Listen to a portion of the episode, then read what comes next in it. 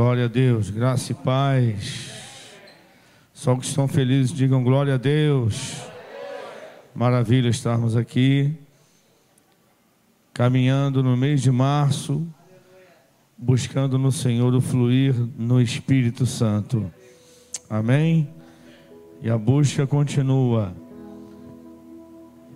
Já que há uma promessa do Senhor dizendo: Buscar-me e me encontrareis quando me buscardes de todo o vosso coração.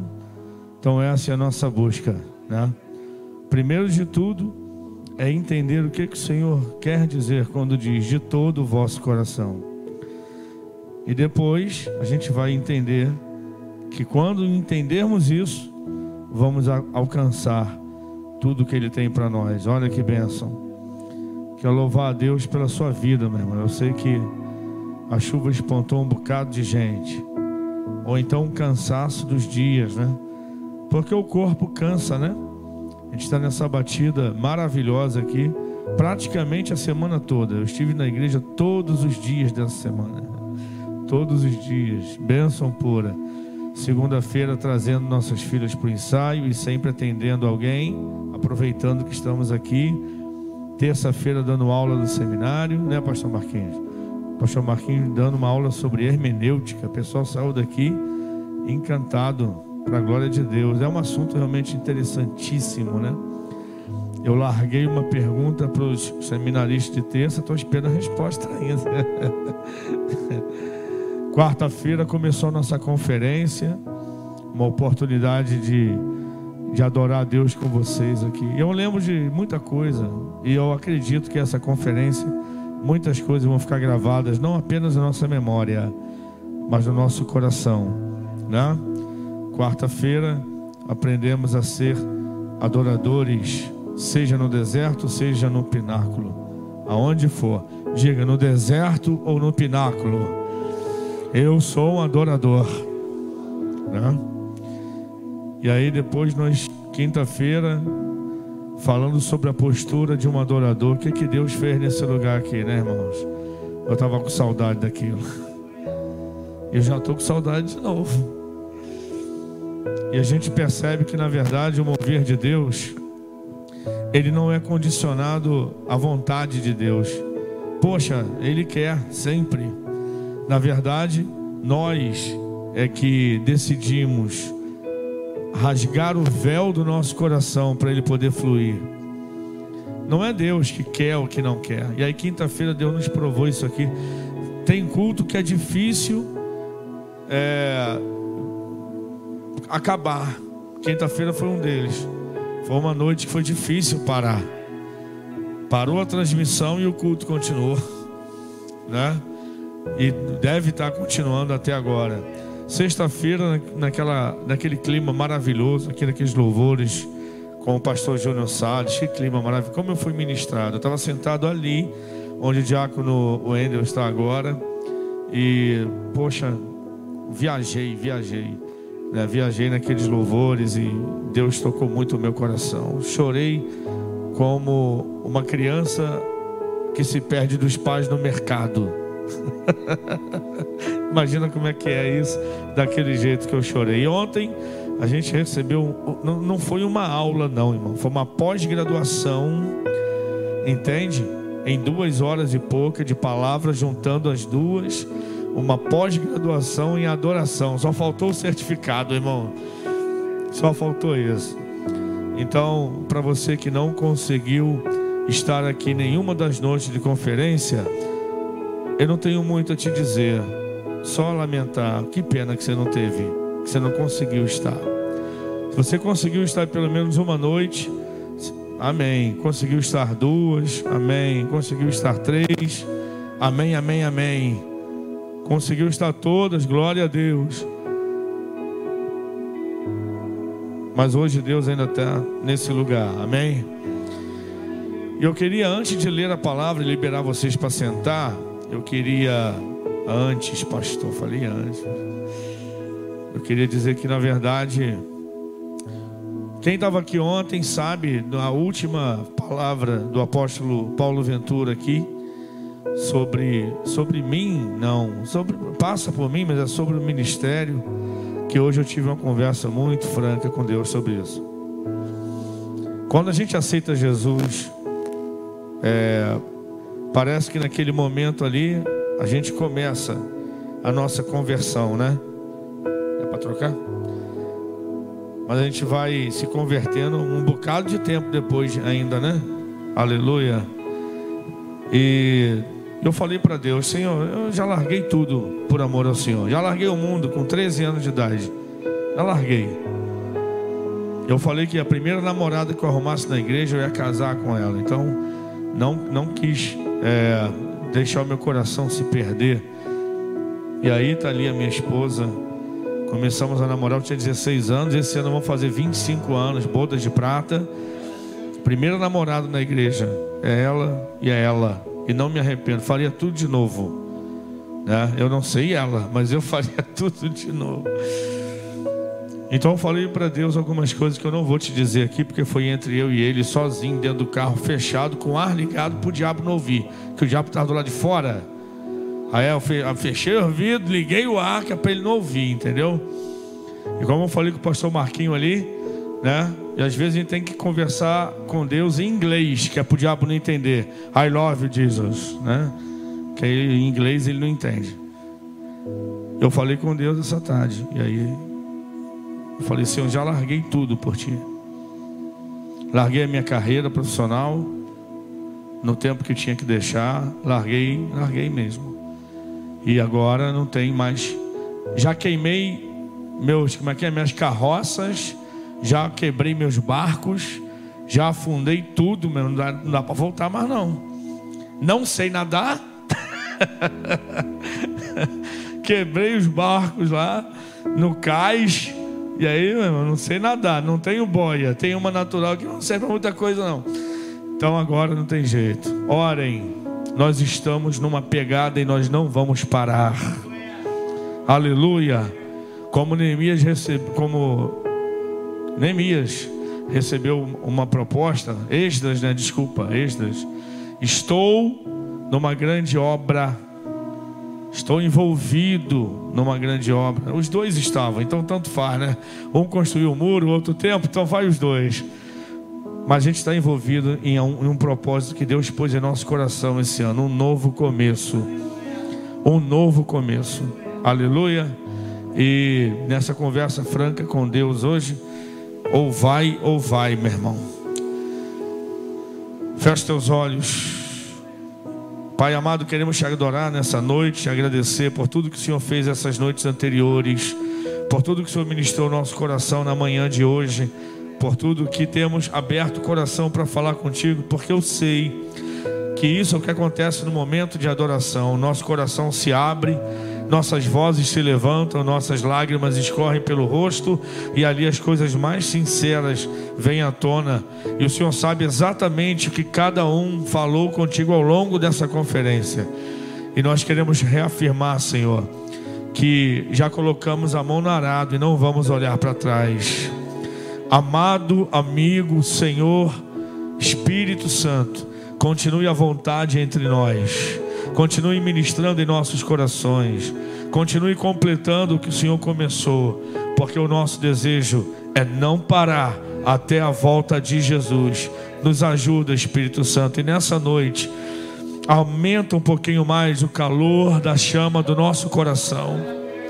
Venha soprar um pouco mais forte o teu vento sobre nós, para soprar para longe as cinzas do altar e atear fogo sobre o nosso sacrifício. Ó oh Deus, e se temos dado ao Senhor algo que ainda não lhe agrada, que o Senhor possa nos, nos mostrar, para que possamos agradar o teu coração. Conforme diz o louvor de maneira poética, eu sei que tu entendes, para abençoar teu coração para agradar a Ti, Senhor. É esse o nosso desejo. Por isso, fala nessa noite conosco e em nós e através de nós. E fica à vontade. Diga para Ele, igreja: Espírito Santo, fica à vontade aqui.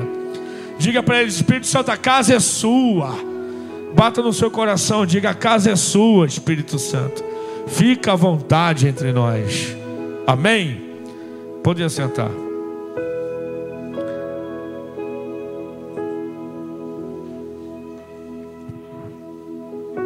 Hoje pela manhã, eu dividi com os presentes aqui, porque não dá para falar com quem está ausente, só para quem está presente.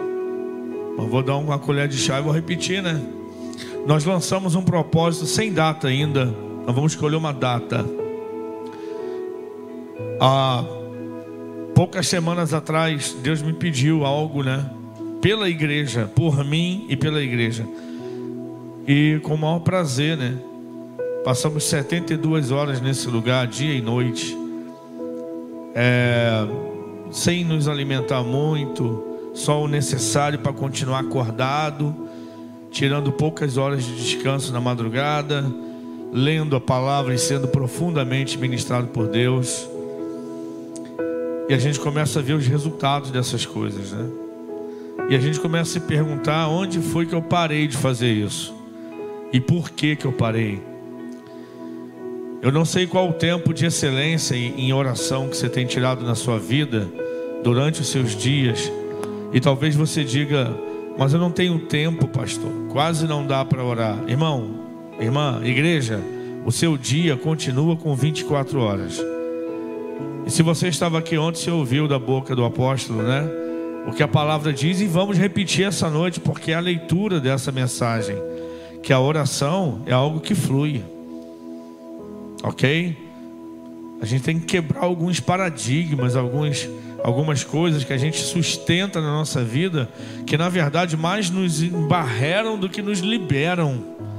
E eu vou falar sobre isso também daqui a pouco. Mas nós lançamos um propósito aqui. Essa Bíblia, essa Bíblia não, essa igreja vai ler como igreja toda a Bíblia sem parar. Exatamente isso que você ouviu, sem parar. Nós vamos entrar aqui no templo, vamos por que não marquei data? Porque eu vou ter que escolher cinco dias e vou ter que fazer uma escala, precisamos de pelo menos 40 a 50 pessoas envolvidas nisso. Não pode ser pouquinha gente, não. E aí, 24 horas, nós vamos estar aqui no templo lendo a Bíblia, revezando de meia em meia hora. Na madrugada eu sei que é mais complicado, porque eu não vou pedir que ninguém fique andando de madrugada para vir para a igreja ler a Bíblia. Né? Mas por que no templo, pastor? Há um propósito disso, irmãos. Então eu poderia fazer um relógio de leitura bíblica e cada um lê em casa. Talvez mais para frente, mas dessa vez não foi isso que Deus me pediu, não. Vai ser no templo. Vamos descer esse púlpito. Púlpito é isso aqui, né, gente? Isso aqui é altar, né? Vamos descer o púlpito para o centro da igreja. Colocar algumas, só um círculo de cadeiras em, em volta do, do, do púlpito e aí, durante cinco dias, nós vamos começar no horário marcado, vamos começar a leitura bíblica em Gênesis 1. E aí vamos ficar nos revezando. Talvez a gente termine antes dos cinco dias, mas vamos separar cinco dias para isso. E durante uma semana, quase uma semana inteira, a gente vai estar lendo a Bíblia aqui. E vamos terminar em Apocalipse 22. Ora vem, Senhor Jesus.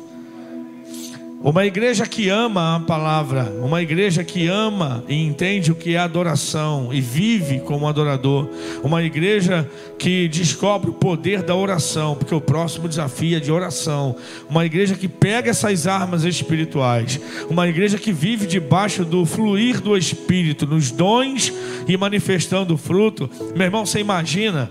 Eu acho que essa igreja vai até morar no céu um dia. Aleluia. Então não é questão de competição com ninguém, é questão de assumir a vitória que foi conquistada na cruz. A vitória já é nossa, em nome de Jesus. Sabe que a Bíblia diz que nós somos mais do que vencedores? Quem é mais que vencedor? A igreja, que foi lavada, comprada, remida, adquirida com o sangue de Jesus na cruz. Agora, quem é que faz parte da igreja? Essa que é a pergunta, irmão. Quem é que é igreja? Eu tenho feito lives de semana sim, semana não. Curso bíblico gratuito. A gente tem um seminário pago aqui, é barato. Para membros da igreja, é mais barato ainda. Para discípulos do Vinho Novo, é mais barato ainda, mas é toda terça-noite. Eu glorifico a Deus, tem 40 pessoas aqui da igreja fazendo seminário, pastor. 30 no básico, 10 no médio, tem 40 pessoas. Poderia ter mais, mas tem 40 pessoas aqui. Só que não são todos daqui, né? Tem um pouquinhos aí de fora. Mas aí, para não dificultar para ninguém, a gente faz um curso bíblico gratuito com certificado, irmão. De graça. Eu faço as lives 8 da manhã, mas durante cinco dias. Cada curso dura cinco manhãs, cinco dias. Eu vou ao vivo, alguns de vocês acompanham. Eu sei que oito da manhã já tem gente trabalhando, já tem gente estudando, mas tem gente que acompanha. E aí, é, durante cinco dias, mas os vídeos ficam no ar por uma semana. Todos eles ficam no ar por uma semana para dar tempo de alguém comentar e o comentário e a lista de presença para eu depois filtrar e mandar um certificado. É digital, é, mas tem gente que imprime, tem gente de volta redonda participando. Tem gente de outras partes do Rio de Janeiro que nos conhece participando. Aí depois imprime e manda uma foto com certificado, todo orgulhoso, né? Hoje nós terminamos um curso bíblico sobre a volta de Jesus. Às quatro da tarde foi a última aula. Como é importante, sabe, mas como eu sinto falta. Eu sei que alguns de vocês não gostam de internet. Não gostam. E aí eu poderia fazer no Instagram. Aí eu ia filtrar mais ainda, porque é provado que Instagram é mais os jovens que acessam. Facebook é os, são os mais maduros. Então é uma coisa mais atinge uma faixa maior, né? A princípio. Então eu faço no Facebook. Eu quero te dizer o seguinte, querido: não tem o porquê você não aprender a palavra de Deus nesse ministério. Não tem como. Você tem que fazer um esforço terrível para você não aprender Bíblia aqui. É o contrário que a gente vê por aí afora. Você tem que se esforçar para não aprender. Porque você é discipulado. E o teu discipulado tem que te ensinar a palavra. Mas se você não faz parte do discipulado, tem um curso bíblico gratuito que fica no ar por uma semana, só para ter o certificado, porque na verdade fica no ar por um mês, até o Facebook tirar. Então dá para aprender Bíblia por ali também, é de graça. Se você tiver disposição e condições de pagar, tem um seminário pago. Mas se você só tem folga aos domingos e não dá para fazer seminário, tem um culto de ensino de manhã. Então, olha, tem que fazer esforço para você não, não conhecer a Bíblia aqui. Você não vai conhecer tudo de Bíblia, não, porque os professores aqui não conhecem tudo de Bíblia. Mas tudo que a gente conhece, você pode conhecer, porque é de graça, irmão. Se você pegar, se você pegar, por exemplo, um curso bíblico gratuito que falamos sobre os dons espirituais, ficamos cinco dias falando sobre dons espirituais. Isso é, um curso um pouco mais distante, já, já tem um tempo. Cinco dias falando sobre dons espirituais. Cinco ou sete, eu não lembro. Se você pegar o conteúdo daquelas lives ali, é o mesmo conteúdo do seminário quando eu dei a matéria de dons espirituais. Vamos, seminário, irmão, de graça. Sem a palavra de Deus, a gente não chega a lugar nenhum. Porque a palavra mesma se, se defende dizendo: lâmpada para os meus pés e a tua palavra e luz para o meu caminho. Ela é lâmpada. O salmista pergunta e ele mesmo responde: Como purificará o mancebo o seu caminho? Observando-o conforme a sua palavra. Então ela purifica. Ela também santifica. Jesus orando em João 17, na sua oração intercessória, no versículo 17, diz: Deus, Pai, santifica-os na verdade, a tua palavra é a verdade. Em João 8,32, Jesus falou assim: Conhecereis a verdade, e a verdade vos libertará. Então a verdade ela purifica, ela santifica, ela liberta, ela ilumina, ela vivifica, ela lava. Em João 15, 3, Jesus falou: Vós já estáis limpos pela palavra que eu vos tenho falado. Irmãos, é a palavra. Em João 5,39, Jesus falou: Examinai as Escrituras, porque vós cuidais ter nelas a vida eterna, e são elas que de mim testificam. Sem a Bíblia eu não conheço nada sobre Jesus. Mas eu não posso, pastor, sentir a presença de Deus, mesmo que eu não conheça a Bíblia. Não pode. Mas hoje pela manhã, nós falamos aqui sobre os espíritos, falando sobre o dom de discernimento de espíritos, os espíritos que existem. que confundem até aqueles que ainda sabem um pouco. Imagina quem não sabe nada, não sabe discernir se é um espírito maligno, deturpando a verdade, causando uma heresia e o esfriamento da fé do montão de gente que a gente está vendo hoje. Se é o Espírito Santo clamando para que a igreja acorde, ou se é o espírito humano cheio de soberba, cheio de arrogância, confundindo e matando a fé de algumas pessoas. Você nunca vai discernir qual é o espírito. Um dos discípulos chegou para Jesus e falou: Senhor, Acaba com esse povo aí, povo rebelde. Senhor está fazendo milagre, ressuscitando morto, abrindo vista aos cegos, e nem assim acreditam em ti. Clama ao Pai para que mande um fogo e consuma todo mundo. Ele olha e fala: Você não sabe de que espírito você é. Porque se você soubesse de que espírito você é, você não falaria uma coisa dessas. Jesus está falando para um discípulo, irmão. Quando Tomé chega para ele em João 14 e fala: Senhor, o Senhor está falando que vai embora, mas que depois nós vamos para onde o Senhor foi, a gente não sabe para onde o Senhor está indo. Como é que a gente vai saber o caminho? Ele falou: Eu sou o caminho, a verdade e a vida. Aí Felipe fala: Senhor, mostra-nos o Pai então. Pronto, mostra o Pai, que a gente vai ficar satisfeito. Ele falou: Estou há tanto tempo com vocês e ainda não me conhecem. Não entenderam ainda que quem me vê, vê o Pai. Discípulos que andaram quase três anos e, e pouquinho, né? três anos arredondando com Jesus. E aí no final da história ainda tem que ouvir isso. Cara, você não me conhece, não é possível. Eu estou há três anos te falando que quem me vê vê o Pai. Amados, estamos em pleno século 21, tem gente que não conhece nada sobre o Espírito Santo. Quando a gente lê Atos 19, quando Paulo chega na, nas regiões de Éfeso e encontra 12 rapazes ali, crentes em Cristo, ele chega para eles e fala: Vocês receberam o Espírito Santo quando creram? E eles olharam para Paulo e falaram: Como é que é o nome aí? Espírito Santo, vocês receberam quando creram? Ele falou: Não, ué, em que batismo vocês receberam? Ah, o batismo de João. Ah, o batismo com o Espírito Santo. Não, não, a gente nem sabe o que é o Espírito Santo. Doze discípulos, não sabe o que é o Espírito Santo? Não. Então ajoelha aí. E pôs as mãos, eles foram cheios do Espírito e começaram a profetizar. A gente tem falado muito, irmãos. Eu já estou pregando, tá? A gente tem falado muito. É, os domingos pela manhã. E aí a gente vira e mexe e volta na questão do batismo com o Espírito Santo. Nós, pentecostais, atrapalhamos um bocado, irmão, criando travas nas pessoas.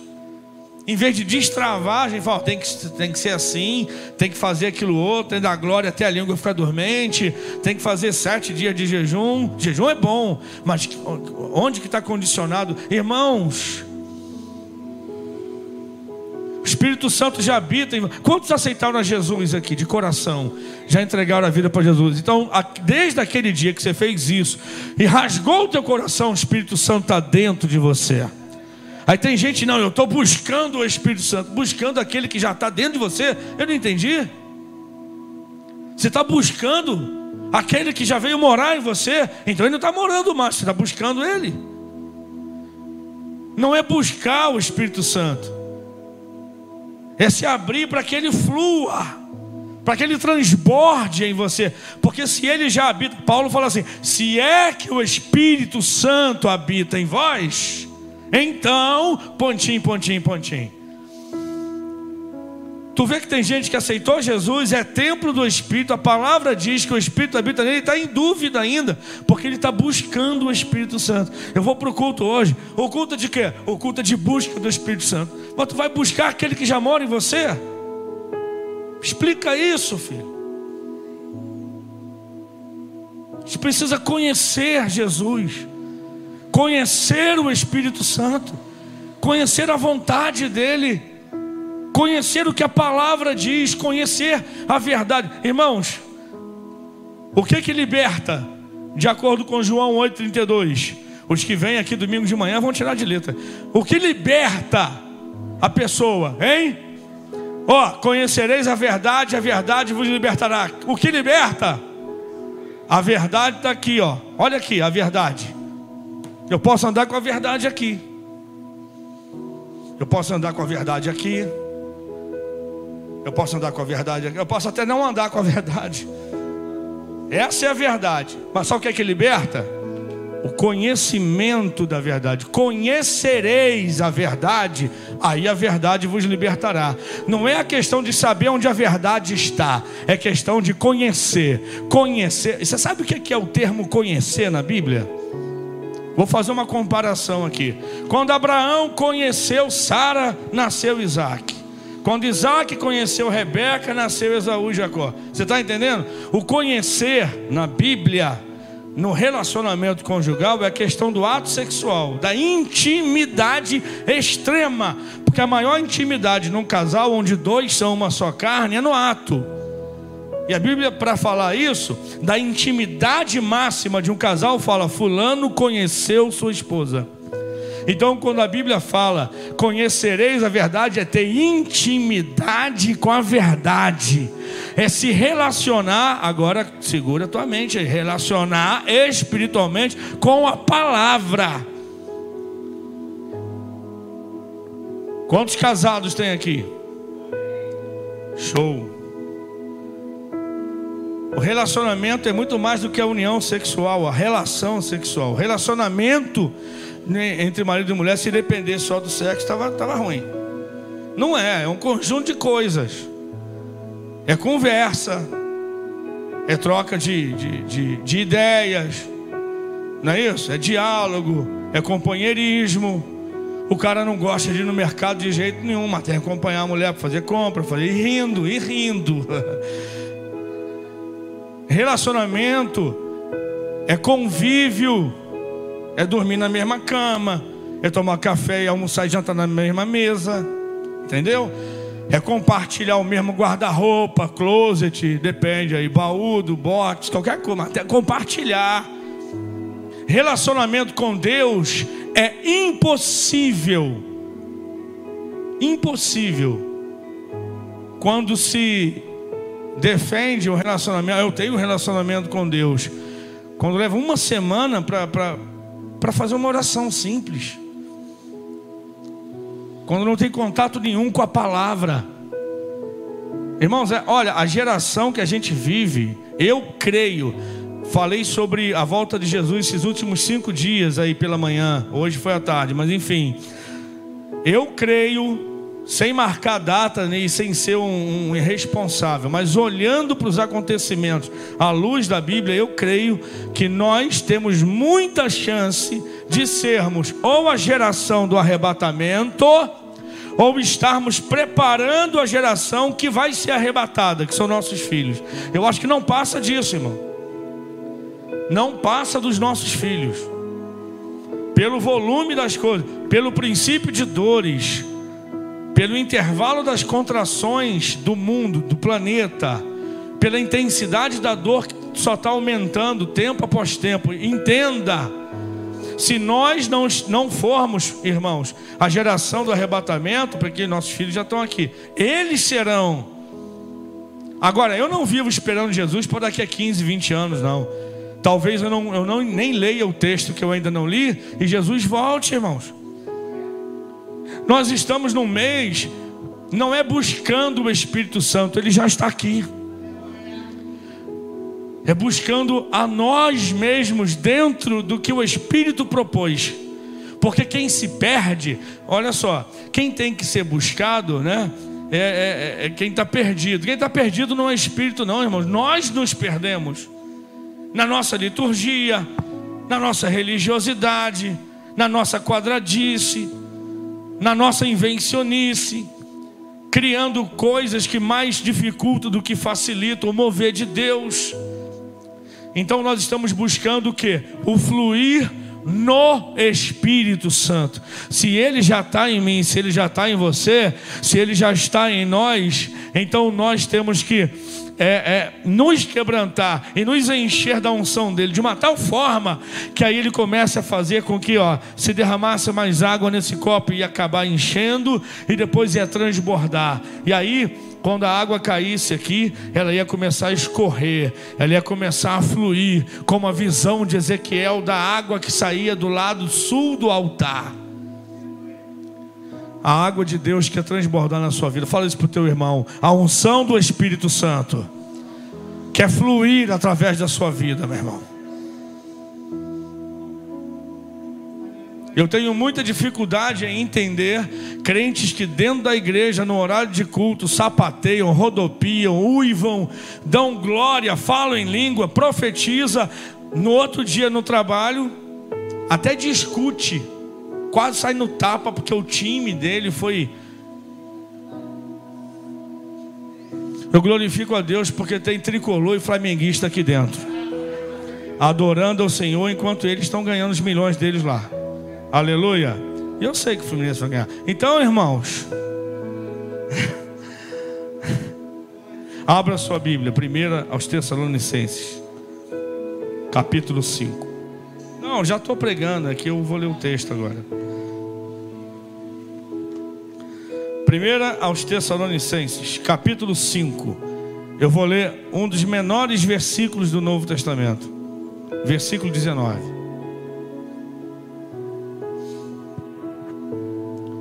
Diga comigo: não extingais o espírito. Mais forte: não extingais o espírito. Fala para o teu irmãozinho aí: não extingais o espírito. Só isso. Podemos orar para ir embora? Não extingais o espírito. O apóstolo Paulo fazendo as últimas admoestações aos Tessalonicenses, à igreja de Tessalônica, ele faz algumas é, admoestações muito importantes. Uma delas é: não extingais o espírito. Talvez na sua versão tenha ficado um pouco mais clara, dizendo aí: não apagueis o Espírito Santo. O extinguir aqui é a ideia de usar o extintor. Olha ali, não apagueis o fulgor do Espírito. É pegar o extintor e apagar o fogo dele. Você sabe que o Espírito Santo tem alguns símbolos poderosos na Bíblia. Ele tem o símbolo da pomba pela simplicidade e por ser a questão do, do mensageiro, né? O outro consolador, porque quando a, o pombo correio, por exemplo, trazia uma mensagem para alguém, aquela mensagem dava, uau, lembrar da gente, nós estamos aqui. Mandaram um recado. Então o Espírito Santo é a pomba, o Espírito Santo é a água, o Espírito Santo é o vento, o Espírito Santo é o fogo. E como fogo, o apóstolo Paulo diz para a igreja em Tessalônica: não apagueis o Espírito, não extingais o Espírito. Irmãos, acender a chama dá muito mais trabalho do que apagar. Você sabe disso quando você pega um carvão dos ruins e vai fazer um churrasquinho lá, chega quase desanimar. Minha esposa fica assim, calma, filho. Aquilo é uma terapia. Eu estou começando a me acostumar porque a, a gente vai aprendendo meios de, né, de acender mais rápido aquele negócio lá. Mas o trabalho que dá, às vezes, acender uma churrasqueira, rapaz. Agora apagar não. Tem umas técnicas aí muito fáceis para apagar. Enche uma sacola de água, fechou, põe em cima. Ainda dá para recuperar o carvão. Pega um balde, tem menos paciência, pega um balde d'água e joga dentro. Joga em cima. Acender dá muito mais trabalho que apagar. Acender a chama do Espírito de Deus em nós é tudo isso que a gente está falando já há uns 20 e poucos minutos. Eu falei uns dias atrás aqui, repito. Uma pessoa, um crente em Cristo, que ele lê a Bíblia uma vez por semana, ele está no CTI, está entre a vida e a morte, espiritualmente falando. Se ele lê a Bíblia duas vezes por semana, ele está na enfermaria. Ou ele pode ter alta ou ele pode ir para o CTI. Não está bom ainda não. Se ele lê a Bíblia três vezes por semana, é aquele que vai vir e mexe e está lá no pronto-socorro. Vira e mexe, corre, meu Deus, tem que ir para a igreja hoje, precisa, precisa, precisa. Aí vai lá, não, vou, vou porque precisa. Não vai porque quer adorar, vai porque precisa, precisa, precisa. Está precisando de alguma coisa, precisando de uma resposta, mas ele vem, é bom vir. É o pronto-socorro dele, ele vai no pronto-socorro de vez em quando. Sabe aquela pessoa que vai no pronto-socorro quase duas vezes por semana? É, é. Agora, o que lê a Bíblia quatro vezes por semana, lê a Bíblia, tem contato com a palavra, quatro vezes por semana, ele está sadio. Se ele lê a Bíblia cinco vezes por semana, ele está sadio, ainda tem um remedinho para socorrer alguém. Agora tu imagina a pessoa que não lê nenhuma vez por semana. Porque quem lê um está no CTI, quem não lê nenhum, aqui jaz. Bíblia não é adereço de crente, irmão. Bíblia não é enfeite distante. Bíblia é a palavra de Deus que pode fazer a tua alma e a vida da tua família e sabe encontrar o caminho de Deus e ir para o céu ou para o inferno. Já falamos sobre a Bíblia muito aqui. Conhecereis haverá conhecimento que transforma, que liberta. Conhecimento de Deus, conhecimento do Espírito Santo, para a gente não ficar, como Paulo diz em 1 Coríntios capítulo 12, verso 1, irmãos, acerca dos dons espirituais, não quero que sejais ignorantes. Ignorar é desconhecer. E ele vai dizer a mesma linguagem em 1 Tessalonicenses capítulo 4 sobre a volta de Jesus. Ele diz: Olha, eu quero dar uma, uma, uma palavra para vocês, não serem ignorantes a respeito dos que já dormem. Porque havia uma linha é, muito, muito forte da não, de não acreditar, né? Havia aqueles que não acreditavam nos, no, na, na ressurreição. E aí Paulo vai dizer em 1 Coríntios 15: Olha, se não existe ressurreição, então Jesus não ressuscitou. É. E se Jesus não ressuscitou, é vã a vossa fé. Vocês estão acreditando que um cara que não conseguiu ressuscitar vai tirar a vida eterna. Então, pelo amor de Deus, e tinha seguidores que se diziam adeptos a Cristo, mas que não criam na ressurreição. Como isso? Teólogos da atualidade que defendem que a Bíblia ela é inspirada por Deus. Inspirada ou expirada? Ela é ou ela contém? Foi uma discussão bacana aqui no seminário. Mas deixa, deixa assim. Creem até, pastor Marquinhos, que a Bíblia é inspirada por Deus, mas já não creem que ela é infalível e inerrante. Uai! Conforme diz o irmão mineiro, que trem doido, senhor. Não é que é isso? Ela é inspirada por Deus, mas ela não é infalível, né? ela nem inerrante. Ah, não, existem contradições na Bíblia. A Bíblia não tem contradições, a Bíblia tem dificuldades, que é para os preguiçosos acharem que ela se contradiz. Mas quando você mergulha, pesquisa, faz que nem Jesus falou, examina, vai fundo. Aula de hermenêutica com o pastor Marco, aula de exegese com o pastor Fernando, que vai ser mês que vem, já entreguei. Aí tu pega isso aí e fala, ah, agora eu estou entendendo. Hum, foi Deus ou foi Satanás que incitou Davi para contar o povo? Porque um, um texto fala que é Deus, outro fala que é Satanás. Meu querido, Deus é tão poderoso que ele usa até o diabo para fazer a vontade dele. O diabo acha que ele é esperto. O diabo acha que ele está podendo. Ele, na verdade, ele sabe que ele já perdeu. Ele só não quer dar o braço a torcer. E ele sabe também que fazendo o que faz, querendo o que quer, bagunçando o que bagunça, ele ainda está diante do Deus que já determinou a sua falência. Ele está cumprindo propósito, ele só está cumprindo tabela, porque a taça do campeonato já foi dada à igreja. Nós somos mais do que vencedores por aquele que nos amou. Agora vê a sagacidade do diabo. O diabo é tão inteligente, tão esperto. Não estou exaltando ele, não Falando a verdade, ele é tão inteligente, tão esperto, igreja, que ele pega alguém que já é mais que vencedor, que é templo do Deus vivo, que é a primícia das obras de Deus, a coroa da criação, a menina dos olhos do Senhor Deus Todo-Poderoso, alvo do amor insondável de Deus. Ele pega essa pessoa que é tudo isso e muito mais e convence que ela é uma derrotada que para ela não tem jeito, que ela vai largar tudo, que o evangelho para ela não funciona, que ela nasceu para ir para o inferno. Como que ele consegue fazer isso?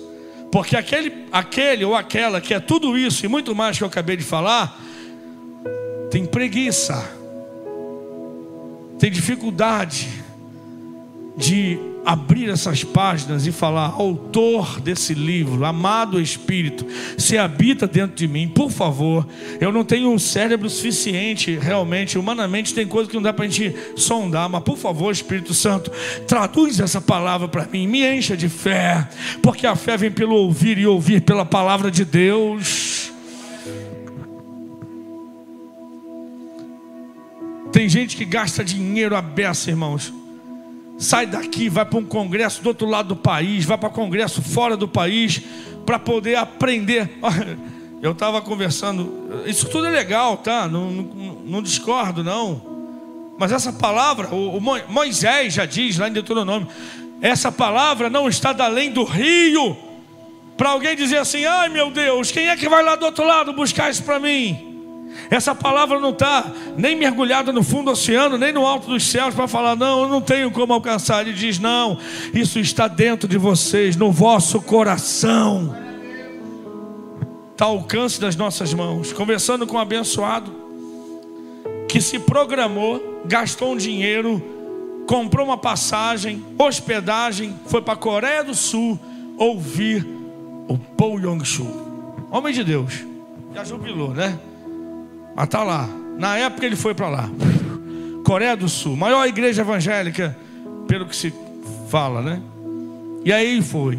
Chegou lá, foi participar de um culto. Era um congresso lá na Coreia. Milhares, milhares de pessoas.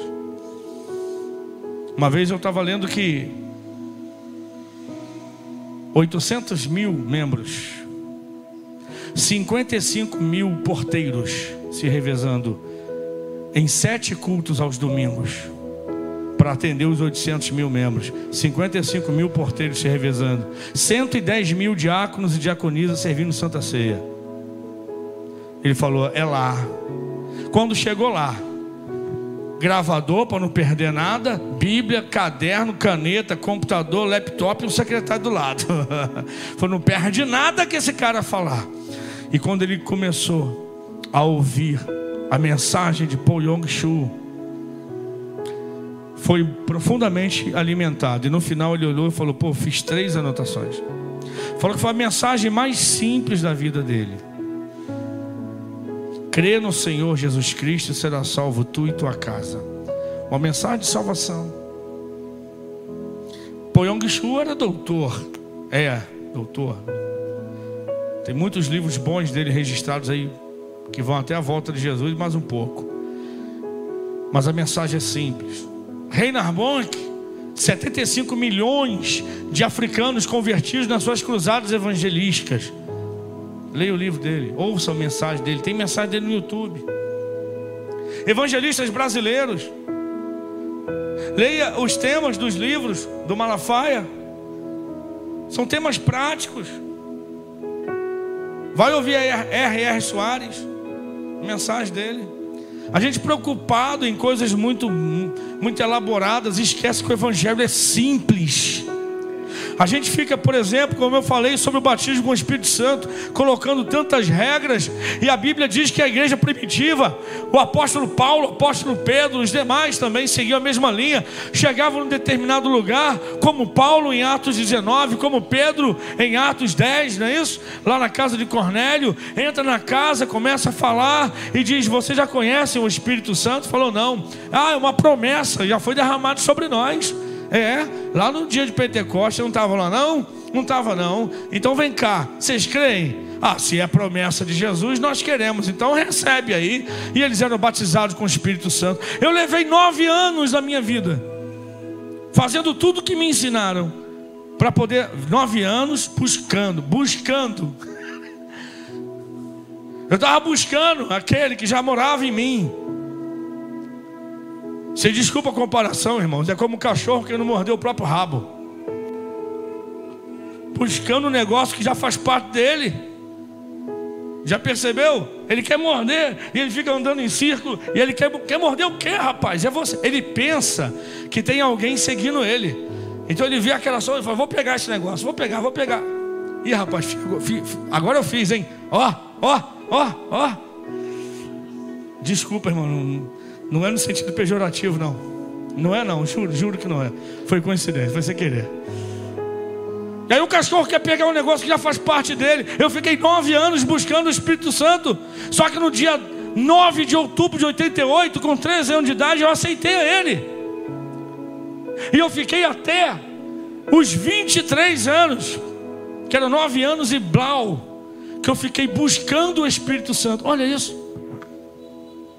Fui a monte, comi muito, muito, muito mato de monte, esfregando a cara no chão, falando: Me batiza, Espírito. Fiz de tudo, dei glória até ficar rouco, várias vezes. Dar glória a Deus é muito bom, subir ao monte é excelente. Mas buscar aquele que já habita em você. Se já habita em você, você não tem que buscar ele. Você tem que buscar ser menor, para que ele cresça e você diminua. Quanto mais você diminui, mais ele cresce. Um dia, fazendo uma oração na sala da minha casa, e não era uma oração de busca, entendeu? Era uma oração para a gente começar o ensaio do grupo jovem. Levei o grupo jovem para minha casa, contei com detalhes hoje de manhã. Aí ajoelhamos antes de começar a ensaiar, a gente ensaiava no playback. E aí quando um orou, o outro orou, que eu comecei a orar. E eu me entreguei em oração naquela tarde. Em dez minutos eu falei coisas que estavam no meu coração. Que depois que eu fui ver que eu nunca tinha falado com Deus daquela forma tão simples. Porque outra coisa que a gente faz é complicar a oração magnânimo, de acordo com o seu beneplácito da sua longanimidade. Eu quero estabelecer, oh meu irmão, e a gente dificulta tanto, Deus fala, tá bom meu filho, vai começar a falar comigo quando? Como aqueles doutores que se aproximavam de Jesus, já bajulando ele, bom mestre, sei que tu és profeta. Porque ninguém falaria tais coisas que tu fales se não fosse profeta. Tá, o que, que você quer? Bom não, bom só tem um que é Deus. Fala direto, o que, que você quer? Ah, eu quero saber o que, que eu faço para ser salvo. Ah, tu é doutor, mas para ser salvo tu não sabe o que, que é, não, né? Irmãos, eu fiz uma oração tão simples, fui. E aqui, ó, é engraçado. Se é alguma coisa que, que você busca, teria que vir de fora, né? Teria que vir um raio caindo em mim. Teria que vir uma bola de fogo, não sei de onde, o céu caindo sobre você. Mas não é isso que você sentiu quando falou em línguas pela primeira vez. Seja sincero. Você não sentiu nada de fora, nada de trás, nada de cima. Você sentiu um negócio. Olha aqui, não foi assim? Ó, de dentro. Aí você descobriu que aquilo que você procurava já estava em você. Então o que, é que eu tenho que fazer? É deixar o Espírito Santo fluir em mim, crescer na fé, orando no Espírito. Judas, verso 20. Coloca aí para gente, por favor, querido. Judas, o apóstolo, irmão do Senhor, versículo 20. Vós, porém, amados, edificai-vos na santíssima fé que tendes. Já está em você, você tem a fé. Como que eu me edifico? Orando no Espírito Santo, orando em línguas.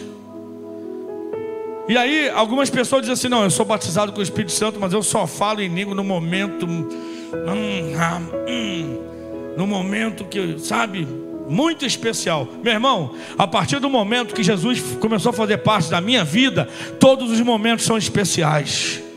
Quando eu descobri que quando o, o, Espírito veio morar em mim, ele, ele me conectou com Deus, e agora em qualquer lugar, em qualquer ambiente, em qualquer circunstância, eu já falei em línguas, você também deve ter falado, se teve essa oportunidade, tomara que não, né? Mas no leito do hospital, rapaz, esperando já preparado para entrar na sala de cirurgia. A enfermeira veio e disse: Olha, já está descendo pelo elevador aí o anestesista e vai te levar para o centro cirúrgico. Eu, Amém. Ela falou: O quê? Eu falei: Não, entendi. Aí ela deu uma saidinha da sala. Eu falei: Deus, olha, estou aqui na tua mão. Usa esse cara. De calabachori, anda na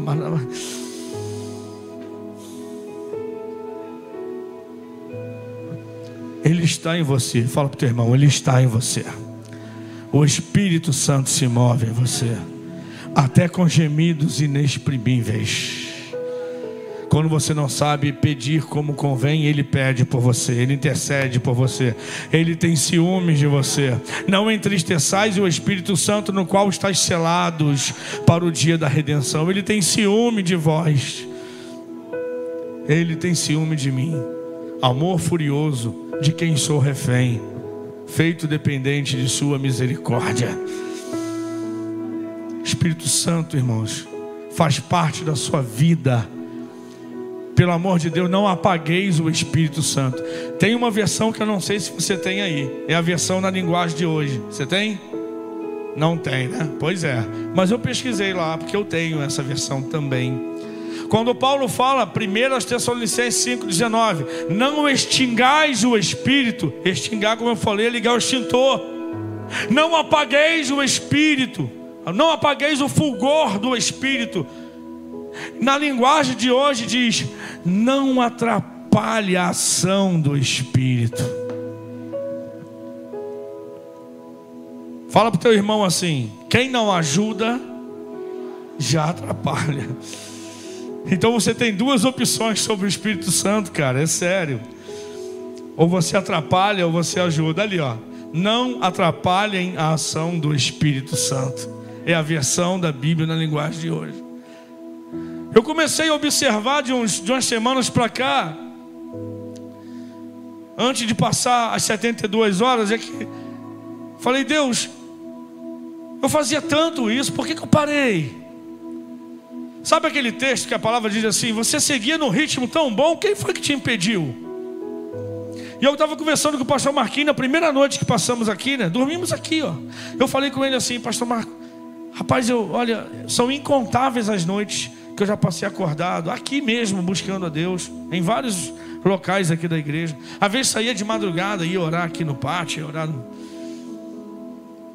E eu falei, por que, que eu parei? Eu não sei. A gente vai achando o que com o passar do tempo? Que a gente cresceu de boa, de boa. E aí vem o louvor do David Keelan nos alertar para um negócio assim. Quero ser como criança. Entendeu? Te buscar. Assim, do jeito que sou é, do jeito que era. É que às vezes a gente é levado pela vontade de crescer. E quando a gente vê, a gente já ficou meio afastadão, meio. É, é igual, igualzinho as fases da vida. Criancinha, você carrega no colo. Começou a andar, você dá a mão. Ficou adolescente, ele, ele anda do seu lado, mas a um metro. Se tu tentar abraçar um filho adolescente em público, ele te dá até um. Chega para lá, sai para lá, pai, para com isso. Aí você fala, desculpa, é porque pô, adolescente está na frente dos outros, não quer mais que o pai e a mãe abracem. Aí fica jovem, benção, vai, boa noite, pá, Aí depois a gente casa, tem filho, aí dá vontade de voltar no tempo, falar, pô, cara. Aí tu começa a andar abraçado, vai, aí tu vai um dia na casa da mãe só para poder dar um abraço nela. Uma vez eu sonhei, eu morava já, já era casado, e aí eu acordei 5 da manhã com um pesadelo, cara. Eu sonhei que eu socorria minha mãe no hospital da posse e minha mãe morria nos meus braços. Foi um sonho muito, muito impactante. Quando eu acordei, era quatro e pouca da manhã. E eu fiquei, ligo para ela, não ligo. Minha mãe morava sozinha, num bairro lá no, no quilômetro 13, e eu na posse. Falei, ligo, não ligo, ligo, não ligo. Deu cinco da manhã, eu falei, ah, não, melhor ligar. Porque às vezes ela passava mal, mas não chamava ninguém. Não queria incomodar ninguém. Eu catei o telefone, liguei, liguei, liguei, liguei, nada. Falei, meu Deus do céu, vou lá. Liguei, liguei, liguei, não atendeu. Falei, ou está dormindo ou está passando mal. Mas com o sonho que eu tive, liguei, liguei, liguei, tirou do gancho, pum, falei, ah, tá acordado. No outro dia, amanheceu, umas oito da manhã, eu falei, vou na minha mãe. Peguei o carro, cheguei lá, minha mãe acordava cedo, entrei, minha mãe fez um cafezinho, aquele cafezinho de mãe. Entrei, tomei um café com ela. Falei, como é que a senhora tá, mãe? Ela tô bem. Dormiu bem essa noite, mãe? Ela falou, dormi. A não ser um estrupício que me acordou às 5 da manhã, ligando para cá. Eu falei, é mesmo? Pô, mas que coisa, né? Ficar ligando 5 horas da manhã para casa dos outros. Mas solta bem. Sabe o que, que Deus quer? Que a gente até cresça, mas que não saia do colo dele. Que a gente até cresça, mas não largue da mão dele para andar na rua. Que a gente cresça, que amadureça, que frutifique, mas que ainda continue beijando os pés dele toda vez que vai dormir e toda vez que for acordar. Daisy Washington, é isso mesmo? Dave, Denzel, Daisy não, Daisy pega mal. Denzel Washington, que é evangélico há muito tempo, né? Ele falou uma coisa muito interessante. Falou que desde muito tempo ele criou o seguinte hábito: quando ele vai dormir, ele faz a oração dele para dormir ele joga os chinelos para debaixo da cama. Para quando ele acordar, ele ser obrigado a se ajoelhar para pegar os chinelos. Aí ele aproveita que está de joelho e já ora. Hã? Crie alguma coisa que não te deixe se afastar de Deus. Crie alguma coisa. Crie uma mania Cria um toque santo. Dá o teu jeito. Denzel Washington joga os chinelos para debaixo da cama. Acaba de orar, joga os chinelos. Para de manhã ele ter que ajoelhar, pegar o chinelo e falar: Já estou de joelho, vou orar de novo então. Paul Yong-Chu, com uma igreja de 800 mil pessoas, foi dar uma conferência para pastores. E ali, num, num papo com pastores, ele, ele revelou que ele orava toda manhã de três a quatro horas dentro do quarto, orando e lendo a Bíblia, para depois ele sair e resolver questões da igreja, do ministério, enfim, dos negócios. E aí um pastor chegou para ele num particular, no intervalo, e perguntou: Pastor Paul Yong-Chu, me explica uma coisa. Como que o senhor consegue, tendo uma igreja de 800 mil pessoas para cuidar, ainda tirar três a quatro, pessoas, a quatro horas por dia para orar. Como que o senhor consegue tempo? Olha só, só acorda, gasta três a quatro horas orando e lendo a Bíblia. Como é que o senhor consegue tempo depois para resolver os problemas de uma igreja de 800 mil membros? Ele falou: se eu não orasse três a quatro horas por dia, eu não teria tempo para resolver todos os problemas. Quando eu tiro as primeiras três e quatro horas do meu dia para orar, Deus já vai à frente e resolve a maioria dos problemas para mim. Nós precisamos redescobrir o que é oração. Quando Paulo fala de não atrapalhar o Espírito, é ajudar ele. Porque ou a gente ajuda ele agir em nós, ou a gente atrapalha. E voltando aqui os três versículos anteriores, Paulo dá a receita do bolo. Ele diz, por exemplo, no versículo 16, 1 Tessalonicenses 5,16. Eu li o 19, agora vou ler o 16, 17, 18. O 16 fala, diga comigo: regozijai-vos sempre. Gozo, que é um fruto, um, uma das características do fruto do Espírito, que Paulo fala em Gálatas 5:22, gozo é uma alegria indizível, uma alegria que não dá para expressar, uma alegria que só o Espírito Santo dá, é uma alegria que só o Espírito daquele que vai morar no céu sente, porque é a hora em que o nosso Espírito, através do Espírito Santo, puxa a, a, o sentimento do céu para dentro do nosso coração, isso é gozo. Aí Paulo fala, re gozijai-vos. Ou seja, tem essa alegria, repete ela, vive ela. Quantas vezes? Sempre. Regozijai-vos sempre. Ele está dizendo: se você tem o Espírito Santo, você não tem motivo para ficar cabisbaixo, se sentindo derrotado, destruído, pelo amor de Deus. Eu sei que as agonias da vida vêm, a gente chora mas o choro de quem chora na presença de Deus é diferente do choro de quem chora sem a presença de Deus. O choro que se chora na presença de Deus É um choro que vem acompanhado do consolo do Espírito Santo. Se você nunca chorou nos ombros do Espírito Santo, você precisa fazer isso. É melhor do que chorar nos meus. Eu posso te emprestar os meus ombros para você chorar, mas eu te garanto que o Espírito Santo também pode, e nos ombros dele é melhor. Eu te empresto o meu mas aí, vou, vou, vou falar no teu ouvido assim: chora aqui, mas depois chora lá. Você tem que entender. Regozijai-vos sempre. O Paulo e Silas, pronto, dentro do cárcere, em Filipos, feridos, acorrentados, ensanguentados, cheios de dor, o que, que eles fizeram? Cantaram louvores. Você está de brincadeira, irmão? Como é que canta um negócio desse? Fomos ministrados aqui sexta-feira de novo sobre isso. É porque a alegria do Espírito não é uma alegria humana comum que o time tem que ganhar, que o salário tem que aumentar, que alguma coisa boa tem que acontecer para você sorrir. Não, a nossa alegria está conectada ao céu através do Espírito. Então eu sou retroalimentado pelo sentimento do céu. Eu sinto dores, mas eu sou consolado. Eu sou contristado, mas eu não sou desamparado. Eu sou afligido, mas eu não sou esquecido.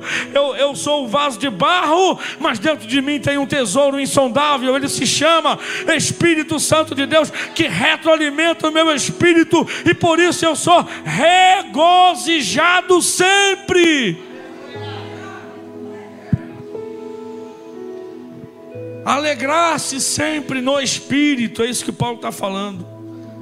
E aí você vai estar sempre com a chama do espírito acesa. Quer ver outra coisa? O verso 17. Ó, oh, até falhou. 17. Orai sem cessar. Pega o exemplo que eu te falei, cara, de Paul Yong Shu. De repente você fala assim, pastor, não dá para orar três, quatro horas para depois eu sair para o trabalho. Aí eu não durmo, porque tem gente que sai quatro da manhã e vai dormir onze. Teria que dormir onze, acordar meia-noite e orar até as quatro para sair. Mas sabe o que é, irmãos? É que a gente colocou na cachola que a oração só vale aquela que é feita de joelho no pé da cama. Se é só essa oração que vale, como é que Sadraque, Mesaque e Abednego fizeram dentro da fornalha? Qual foi o jeito que Daniel deve ter dado na cova dos leões? Será que Jonas conseguiu ficar de joelho na barriga do peixe? Estar de joelho é uma possibilidade, sempre que puder, ajoelhe-se. Ajoelhar-se é se dobrar, é se render. Como é que você dobra o joelho dentro do ônibus? Uma vez eu fiz. Eu estava em Campos trabalhando e lá eu tive uma experiência com Deus tão boa na madrugada. Aí no dia seguinte eu tinha que pegar o ônibus da 1001 para vir embora para rodoviária Novo Rio. Dentro do ônibus, no meio da viagem, chegando em Casimiro de Abreu, eu fui dar vontade de orar. Eu falei: se eu começar a orar aqui, cara, eu vou começar a falar em língua aqui no meio do ônibus. Eu fui para o banheiro do ônibus. Eu garanto para você, horrível ficar de joelho dentro do banheiro do ônibus de viagem, quase impossível. Eu dobrei o joelho, eu ficava quicando ali. Eu falei, Deus, eu vou cair dentro desse vaso aqui. Pior de tudo, eu entupi esse negócio aqui. E aí eu entendi que, cara, volta para o teu lugar, rapaz. Volta lá. Senta lá. Fecha os teus olhos. E você pode orar. Você pode orar na fila. Sabe? Você pode orar na condução. Você pode orar sem falar palavra nenhuma. Não só pode como deve. A oração é uma conversa com Deus. Ó oh, querido, o canal está aberto, a linha é direta. Você não paga pulso, não paga nada. A conta já foi paga. É só falar e ouvir. É mandar mensagem, receber mensagem. É se relacionar. É falar com Deus. Sabe onde que Deus está? Davi no Salmo 139 fala: Se eu for às profundezas do mar, tu ali estás. Se eu fizer no céu a minha cama, ou se habitar, sabe, nas asas da alva, até ali a tua mão direita me alcançará, a tua destra me susterá. Tu estás em todo lugar. Para onde me irei do teu espírito? Se você pode ajoelhar, você ajoelha, mas se você não pode, é só você falar, orar sem cessar. Entrar na fila do, do, da entrevista de emprego e falar com Deus: Senhor, não sou melhor que ninguém aqui, mas tu sabes a minha necessidade. Se é essa porta que o Senhor tem, abre aí, Senhor. Mas se não for, eu volto para casa feliz, porque algo melhor me aguarda. Tem gente aí ansiosa para vacina, né? Senhor, estou aqui, estou na fila. Se chegar a minha vez, eu te glorifico. Se não chegar a minha vez, tudo bem. Se o Senhor chamar a senha, estou indo, não tem problema não. Mas em tudo darei graças ao Senhor, com Covid ou sem Covid. Com dinheiro ou sem dinheiro, com vacina ou sem vacina, com máscara aqui, sem máscara lá. Eu não sei. Em todo o tempo eu continuarei orando, continuarei crendo, continuarei dando graças, porque o Espírito Santo não está longe para eu ficar buscando Ele como um caçador de borboleta. Ele está dentro do meu coração, Ele se move em mim, Ele se move em você. Então, orai sem cessar.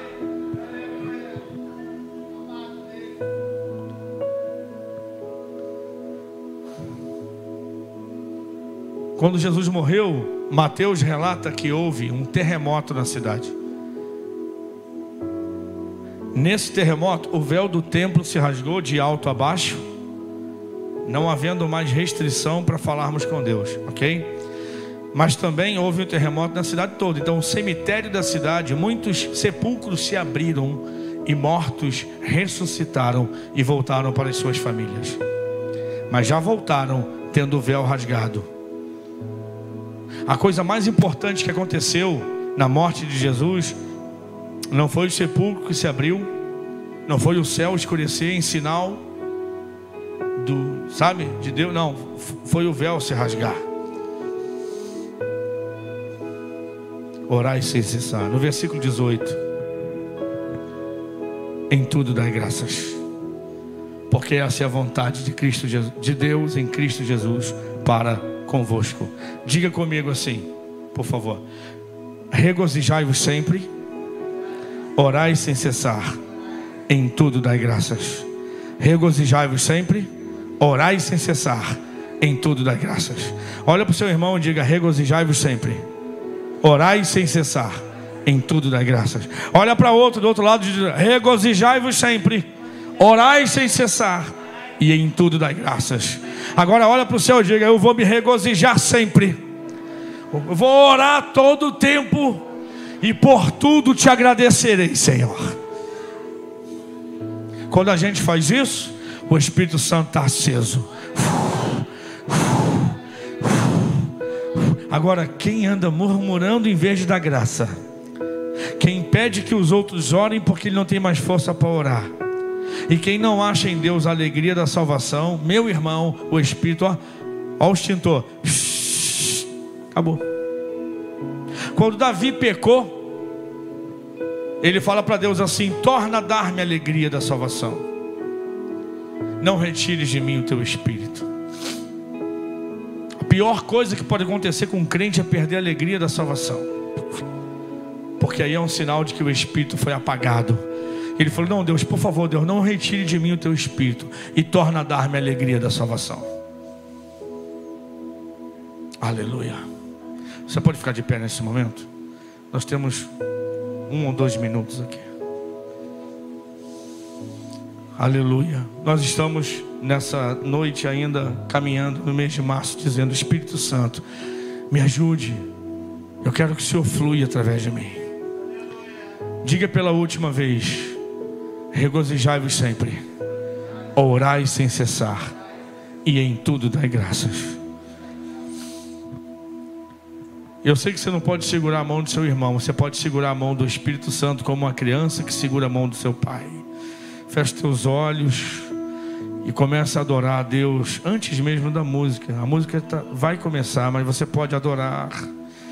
Uma coisa que nós aprendemos e vivemos muito nessa conferência de adoração Oh, queridos, eu sei que talvez hoje, até pelo cansaço físico, você não viu o seu pastor explodir como de algumas vezes, mas tem dia que eu não quero explodir, não. Eu quero que, eu quero que Deus me imploda.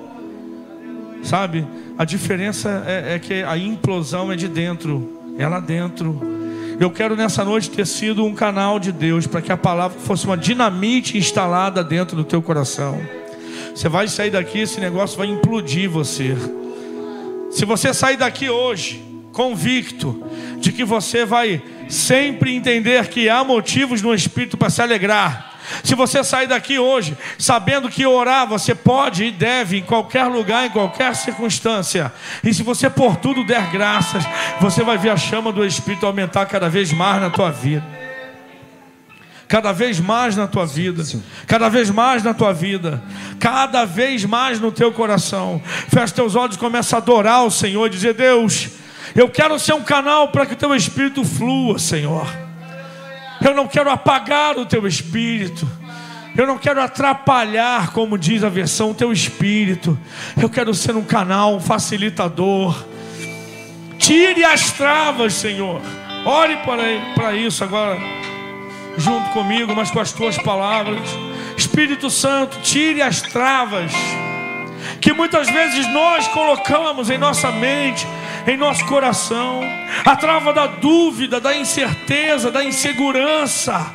Venha destravar, Senhor, para nós, como sua igreja, sairmos daqui essa noite e vivermos não apenas o mês de março, mas o mês de abril, o mês de maio, o mês de junho e todos os dias que o Senhor nos presentear nessa terra, viver na intensidade do teu espírito.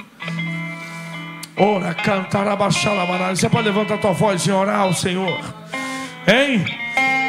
Lembra de quinta-feira? É só você começar a dizer baixinho. É só você falar do teu jeito. Aleluia. Aleluia. E aí as coisas começam a mudar, querido. Oh, porque o Espírito Santo está lá dentro, ele já habita em você. Deixa eu dizer uma coisa para você que ainda não falou em línguas até hoje.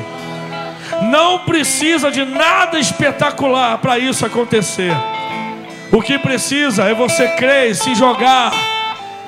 O Espírito Santo já habita dentro de você. Você pode fluir no Espírito e orar em línguas hoje pela primeira vez para nunca mais parar. É isso mesmo. Você que está aí, querido, batismo é mergulho, então se joga nas águas do Espírito. Como Sadraque, Mesaque e Abednego se deixe queimar pelas chamas do Espírito. Você pode estar vivendo no ventre do peixe hoje, uma tribulação terrível, mas ore como Jonas orou nas profundezas e Deus o trouxe para a margem. Mergulha, flua, ore, clame, viva e deixe o Espírito Santo fluir. Damai, alabaçou, belecarabachébia. Não atrapalheis o Espírito, diz o apóstolo Paulo. Não apagueis o Espírito. Para de dizer que você não pode, que você não tem, que isso não é para você. Já te deu, Ele já mora em você, Ele já habita em você, Ele já está aí. Fale em línguas, profetize em nome de Jesus. É claro que você pode. É claro que Ele quer que você fale, já está dentro de você. Abre o teu peito, abre os teus braços, abre o teu coração e flua no Espírito de Deus. Deixa eu orar por vocês antes de cantarmos aqui. Continue assim. Oh, nebasuricala matéria manai. Rakatarabashiri andalamanácia. Riaca Mahasub Nedababasho. Riacalamaya Labasub Nicanturiarasti. Replaçou Beniquiteiaramanai. Teriamanasso de Quintaramalabachébia. Teria raço de que paia na massúbia. Espírito Santo sopre sobre a tua igreja. Espírito Santo ateia fogo em nossos corações. Espírito Santo traga a tua santidade sobre o teu povo. Espírito Santo, nós não queremos atrapalhar, nós queremos deixar o Senhor fluir.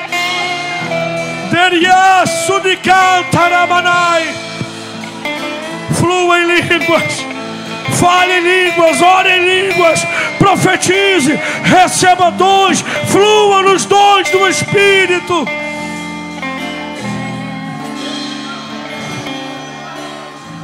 O Espírito Santo está abrindo visão de pessoas aqui, visão espiritual.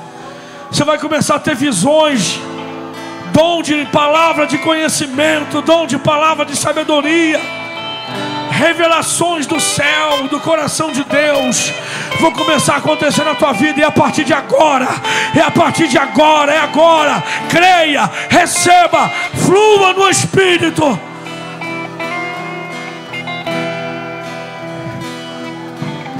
Eu ainda vou orar com você alguns segundos. O Espírito de Deus diz aqui no meu ouvido, aqui interior, no meu coração que tem gente que vai começar a profetizar a partir de agora, nessa noite aqui. Aqui, aqui ainda, aqui. Ainda aqui. Então se jogue nas águas do Espírito. Se jogue no oceano do Espírito. Espírito Santo, amado amigo, Senhor da nossa vida. Essa dispensação é tua, esse tempo é teu não é meu, não é da igreja, é teu, é a dispensação do Espírito Santo, é sua, é o seu tempo. Nós estamos aqui porque o Senhor nos guardou até hoje, nós estamos aqui porque o Senhor nos trouxe, porque tem um propósito. Então eu te peço agora que nesse momento, tu que já habitas no coração desse crente, dessa crente, aleluia, do teu filho, da tua filha, tu que começas agora a aquecer o fogo de maneira quase que eles vão explodir eu sei, eu te falo, te peço agora, Espírito, que o dom da profecia e da variedade de línguas flua agora, a partir desse momento na vida do teu filho, em nome de Jesus. Profetiza, profetiza, fale em variedade de línguas, flua no Espírito, voe com as asas de Deus, nade com as, com, com as nadadeiras do Espírito, pula no oceano, aleluia.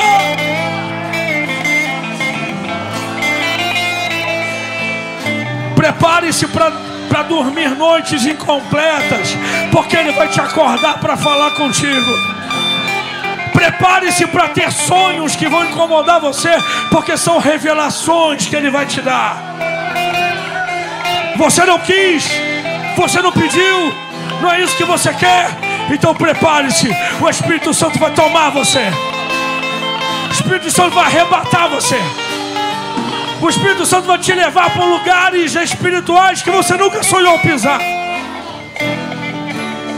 Ore em línguas, igreja, ore em línguas. Deus está nesse lugar, é claro que está.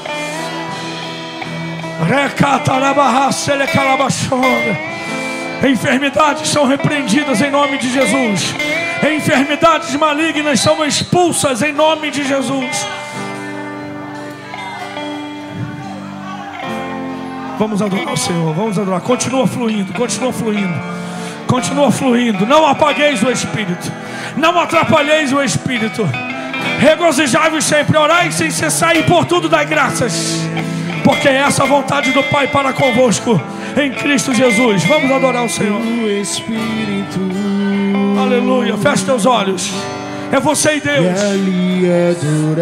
É você e Deus. É você e Deus. É você e Deus ao Deus o meu amor. Navegarei, eu navegarei.